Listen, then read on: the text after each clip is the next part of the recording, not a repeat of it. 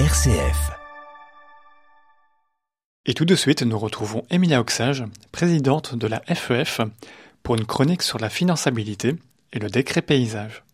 La question que tout le monde se pose, est-ce qu'on est finançable ou non? Alors que les bac 1 viennent de rentrer il y a quelques jours, les autres sont en train de se faire des calculs compliqués pour savoir si oui ou non ils pourront se réinscrire l'année prochaine, cette année, dans quelques jours en fait. On va essayer de comprendre avec cette chronique d'où vient en fait le, décret paysage, quels ont été ses objectifs et euh, quels sont les différents outils qui ont été développés. Et donc, pour faire un petit historique, en 2012, le ministre Jean-Claude Marcourt, il enclenche un processus de réforme qui s'appelle le décret paysage. Et il a pour objectif euh, de cette réforme de clarifier le parcours des étudiants, de redéfinir l'organisation des relations entre les établissements d'enseignement supérieur, assurer au travers de l'ARES, donc une coupole où on rassemble tous les acteurs de l'enseignement supérieur, une cohérence globale en la matière, supprimer les redondances entre les, entre les établissements, assurer une meilleure gestion des moyens publics, garantir au sein de chaque pôle une offre d'enseignement de proximité qui soit la plus large possible et enfin, dernier objectif, favoriser les collaborations entre établissements et de réduire les situations de redondance résultant, entre autres, du système actuel du financement public des allocations et habilitations. En gros, tout ça pour dire plein d'objectifs qui vont veiller à une meilleure efficacité et à une moindre redondance euh, bah, de ce qui existe déjà. Et donc la différence entre le système d'avant qui s'appelait euh, bah, le décret Bologne et le décret paysage qu'on connaît actuellement. Donc avant on parlait de trois années, maintenant on va parler de 180 crédits. Et avant on parlait de deux années de, de master et du coup maintenant on parle de 120 années de master. Et donc on va vraiment comprendre que maintenant on ne parle plus de bac 1, bac 2, bac 3, mais de crédits. Donc j'ai atteint 60 crédits par exemple. Et donc on va briser en fait euh, ces socles pédagogiques et on va amener une logique où tout le monde, où chacun peut choisir ou sélectionner les cours qu'il souhaite et anticiper et continuer son, son parcours comme il le veut. Et donc on va venir responsabiliser énormément les étudiants sur leur propre parcours. Le décret paysage, ça a permis aussi de renforcer le système de synergie, de codiplomation. Donc maintenant, un étudiant euh, peut être inscrit en même temps à l'UCL, à l'UMONS, euh, dans une autre école. Et ça va permettre de créer vraiment euh, bah, des synergies entre les différents établissements. Et ça, la réforme du décret paysage l'a permise. On va même aller plus loin. On va faire des codiplomations au niveau européen. Donc, on va vraiment voir que certaines, ben, en tout cas la plupart des universités, se trouvent dans une alliance universitaire. Et donc, euh, est-ce que ça va amener quelques problèmes pour les étudiants? Ben, Donc, par exemple, pour la code-diplomation, on va se demander où est-ce que l'étudiant va être inscrit. Parce que être étudiant à l'HE2B euh, ou le Minerval est à 175 euros et être étudiant à l'UMONS, par exemple, ou le Minerval est à 835 euros, ça peut engendrer des coûts supplémentaires pour les étudiants. Pareil pour ces alliances européennes à l'heure actuelle, on n'a pas forcément en plus euh, de représentants étudiants, donc on ne sait pas vraiment qu'est-ce qui va engager ces étudiants et comment euh, les choses vont s'organiser sans que la voix des étudiants soit prise en compte.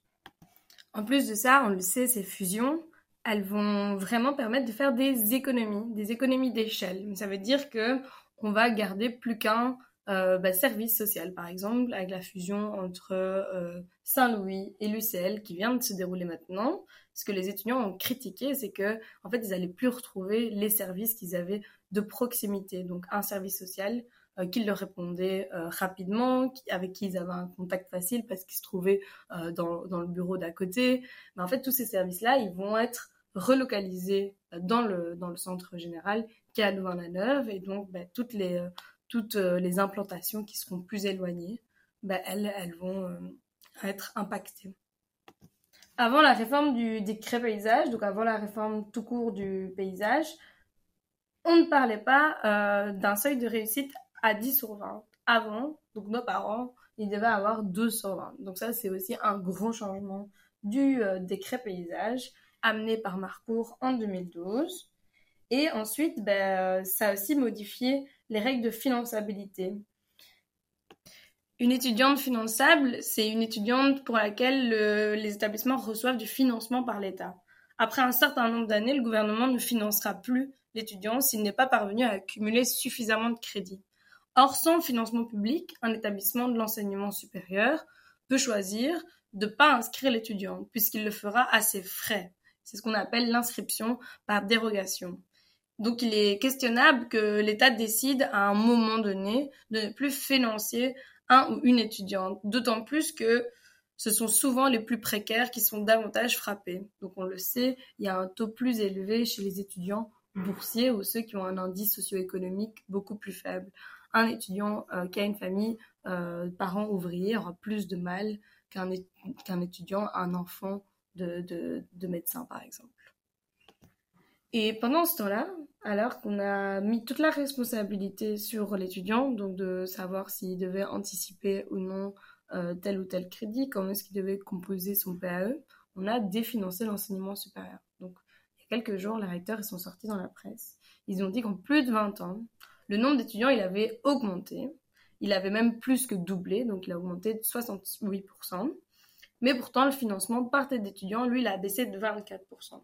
Et donc, on a mis la responsabilité sur les étudiants. On n'a pas assez financé les études d'enseignement supérieur. Et en plus de ça, on a laissé faire, on a laissé grandir la précarité étudiante. On n'a pas agi, le gouvernement n'a pas agi pour lutter suffisamment contre la précarité étudiante. Et on l'a vu notamment avec l'augmentation, le record de jobs étudiants.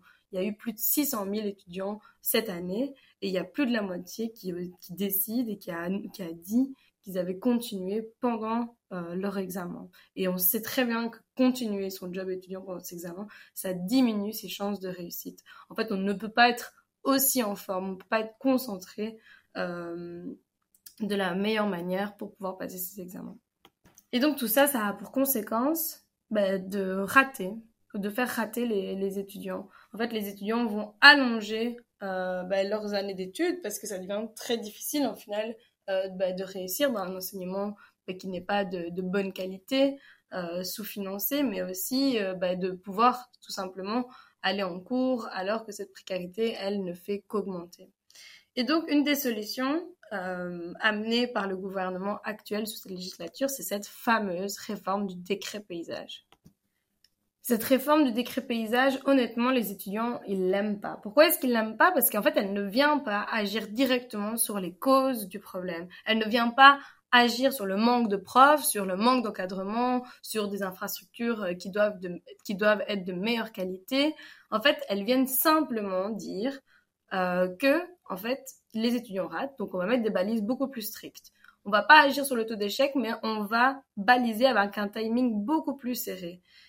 Et donc, en fait, en gros, ce, qui se passe, ce qui se va se passer, parce qu'en 2024-2025, tout le monde va être concerné par cette réforme-là, c'est que les étudiants vont être exclus. En fait, la logique, c'est comme il n'y a pas assez d'argent, bah là, on va décider de mettre moins d'étudiants. Donc, on va moins d'étudiants, ça signifie au final bah, peut-être plus d'argent pour euh, le gouvernement. Mais ça, c'est une logique que nous, on défend pas du tout à la FEF. Pourquoi est-ce qu'on ne défend pas du tout ça? Parce que pour nous, c'est important en fait qu'il y ait un maximum d'étudiants euh, dans l'enseignement supérieur. Investir dans notre éducation, c'est investir dans le futur de tout le monde. On a besoin d'avocats, on a besoin de médecins, euh, ça va renforcer notre société.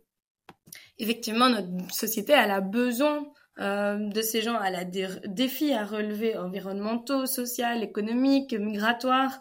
Et pour les relever, il faut que les jeunes soient formés correctement, que ces jeunes puissent réfléchir à la société de manière critique, puissent la transformer, la remettre en question dans une société où le racisme, le sexisme et les anti-LGBT euh, sévissent toujours plus. Il est plus que jamais nécessaire d'avoir un enseignement qui donne les clés de compréhension du monde. Et il doit pouvoir former toutes ces missions, il doit pouvoir les remplir. Et c'est pas en excluant les étudiants qu'on va y arriver. Justement, il faut pouvoir encourager tout le monde à faire des études. Et donc, nous, on veut pas des politiques qui viennent exclure les étudiants, on veut des politiques qui viennent investir dans l'aide à la réussite, dans les remédiations, dans l'encadrement pour pouvoir soulager les profs aussi qui sont à la limite du burn-out, on veut aussi euh, des mesures pour lutter contre la précarité étudiante. On ne peut pas se payer un cote à Bruxelles à 600 euros par mois. Nos parents, ils ne peuvent pas assumer cette charge-là. Pourtant, ne pas avoir de cote, ça, peut nous contraindre à arrêter nos études. On veut bah, des transports en commun qui soient beaucoup plus accessibles, alors qu'on a ici augmenté il n'y a pas si longtemps le prix de la SNCP. Pour nous, euh, euh, que ce soit au niveau environnemental et social, il faut diminuer le prix du train. Et surtout, il faut permettre aux étudiants d'avoir les mêmes chances de réussite. Et ceux qui jobent bah, n'ont pas les mêmes chances de réussite qu'un étudiant qui a le droit, pendant ses examens, de aller en bibliothèque et de se concentrer euh, bah, sur ses cours. Tout le monde devrait avoir cette chance-là. Donc voilà le message de la rentrée, c'est qu'on va se battre, il y a espoir, on, veut investir dans notre éducation. Donc j'espère que cette chronique vous a plu. C'était Emilia Oxage, la présidente de la FED. Jeune pousse sur une RCF Belgique.